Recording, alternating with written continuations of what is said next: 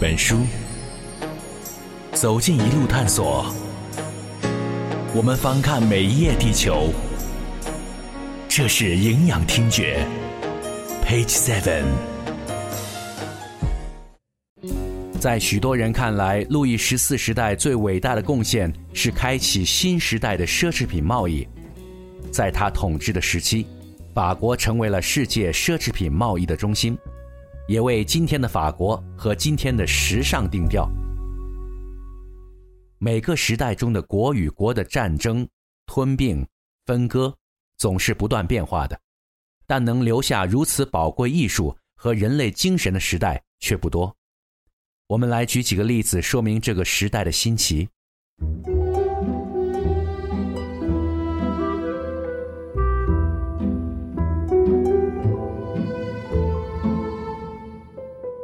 在路易十四时代，时装的概念诞生，时装模特、时装杂志、高跟鞋、拖鞋登上大雅舞台，出现了法餐文化、高压锅、时尚的咖啡馆、钻石的奢侈、流行假发、镜子工业大发展，香水、化妆品、古龙水的 PK，发明了香槟、雨天的折叠伞、新型的购物百货业。第一个真正意义上夜晚通明的城市巴黎，以及夜生活，还有刚才讲到的辉煌派对。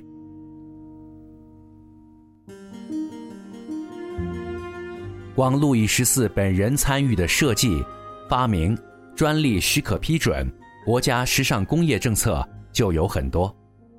正是我们刚才提到的这位双面性的君主，或者天生君主的出现。让这个世界直到今天依然时尚的很法国。路易一个人的品味几乎引领了这个世界的时尚趋势，这真是一件可怕也可爱的事情。因为他的身高一米六多一点，路易十四发明了现代时尚意义的高跟鞋。这路易十四啊，长得比较矮，一米六零，为了显示个儿高，就穿高跟鞋。高跟鞋是十五个厘米。加一块差不多一米七五吧，在欧洲人呢也还算个小个儿，啊，他这一穿高跟鞋啊，可就影响大了。他的个子比较矮，所以他就喜欢穿带有跟儿的鞋，宫廷当中流行开来了。他喜欢露出自己的小腿，也喜欢看见女人的脚踝。他赞许原先只是家居或妓女所穿的拖鞋成为了时尚品，因为他自己一个人的脱发，他戴起了假发。让假发流行。一六八三年，他下令法国服装工业要模仿并最终消灭外国布料，加速时装工业。他为深爱的伯爵夫人打造美丽，定制路易家族现代化，激发时装化海报设计。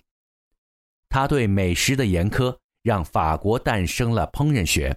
十七世纪下半叶，法国成为世界烹饪之都。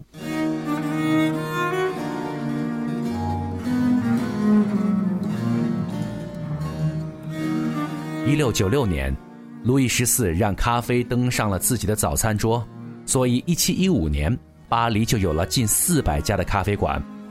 而过去的咖啡馆可以抽烟、赌博，正是路易十四的品味告诉大家，咖啡馆应该是一个精致的地方。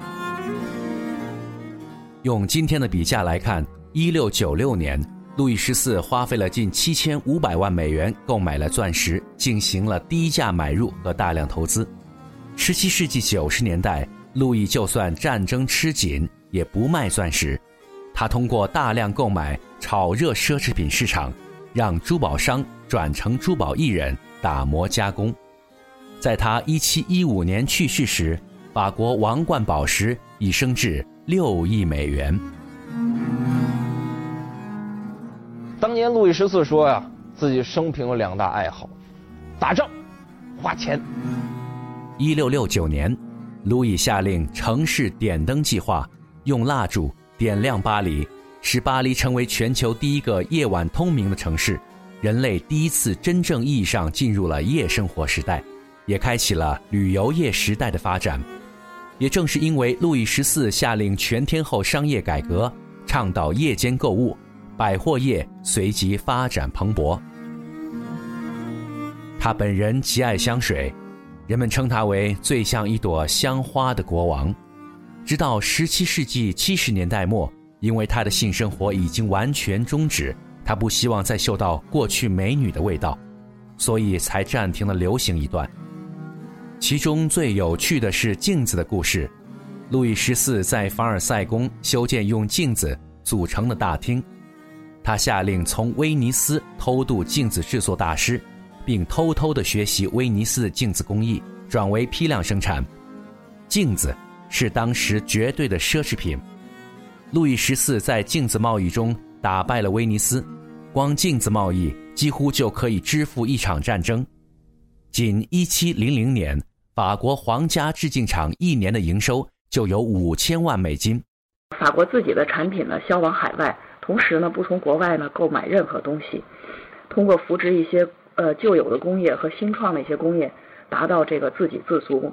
同时呢，为保护法国的这个商品，废除了国内的关税，那么又实行了较高的对外的关税。读一本书，走进一路探索，我们翻看每一页地球。这是营养听觉，Page Seven。路易十四热爱艺术，用君主专制主义极端发展奢侈品贸易。这种历史上绝无仅有的大胆举动，不仅留下了他统治下真正意义上的崛起的法国，一个文化大国，也给人类今天的文明留下了重重的财富。在路易十四时代，他们举行各种各样的聚会。他麾下的顶尖的艺术家、音乐家，与其他的欧洲皇室相比，他的宫廷文化都更胜一筹。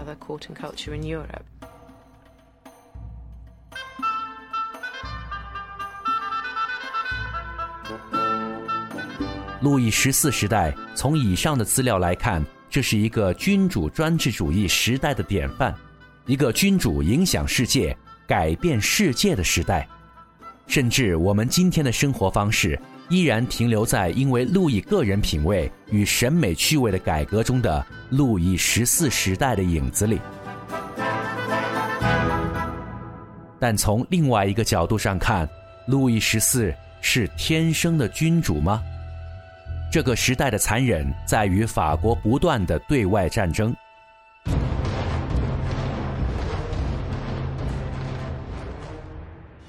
在欧洲，路易十四是侵略者。呃，当时法国已经是欧洲的大国。一六六一年，法国有两千万人口，西班牙和英国各五百万，意大利六百万。荷兰共和国两百万，神圣罗马帝国包括日耳曼、奥地利、波西米亚和匈牙利的总人口也只有两千一百万，所以他的统治有大量的人力优势。为了修筑凡尔赛宫和对外的战争，劳工周六日不得休息，二十四小时开工，奴隶与军人大量死亡。当时法国社会分为三个等级：贵族、教士和平民。在这三个等级之间，矛盾是不可避免的。前两个等级有优越的条件，不需要纳税，却享受税金和其他的特权。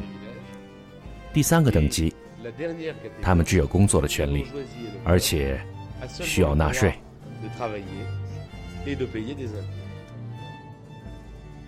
路易十四时代，法国不断的宣战、停战、谈判，法国就像尼古拉·富凯一样，招来了欧洲各国的嫉妒与合击。没有人愿意见到一个一家独大、在欧洲越来越强大的法国。在他亲政的五十四年时间里，他打了三十一年的仗，而最终为了保持平衡，路易十四放弃了很多争得的领地。也最终厌倦了打仗与花钱。在路易十四的晚年时期，他开始后悔，开始回归人情冷暖。这个时代的末期显示了君主专制的弊端，各种矛盾集中爆发，君主专制已经和君主本人一样非常衰弱，就像一个人表面死于感冒，而其实他的身体已经非常虚弱了，所以一得感冒就死了。法国当时实际上被很多的矛盾所困扰。临死前，他把路易十五抱在怀里说。我过去太崇尚武力，喜欢战争了，钱也挥霍的太多，这些方面，你不要学我。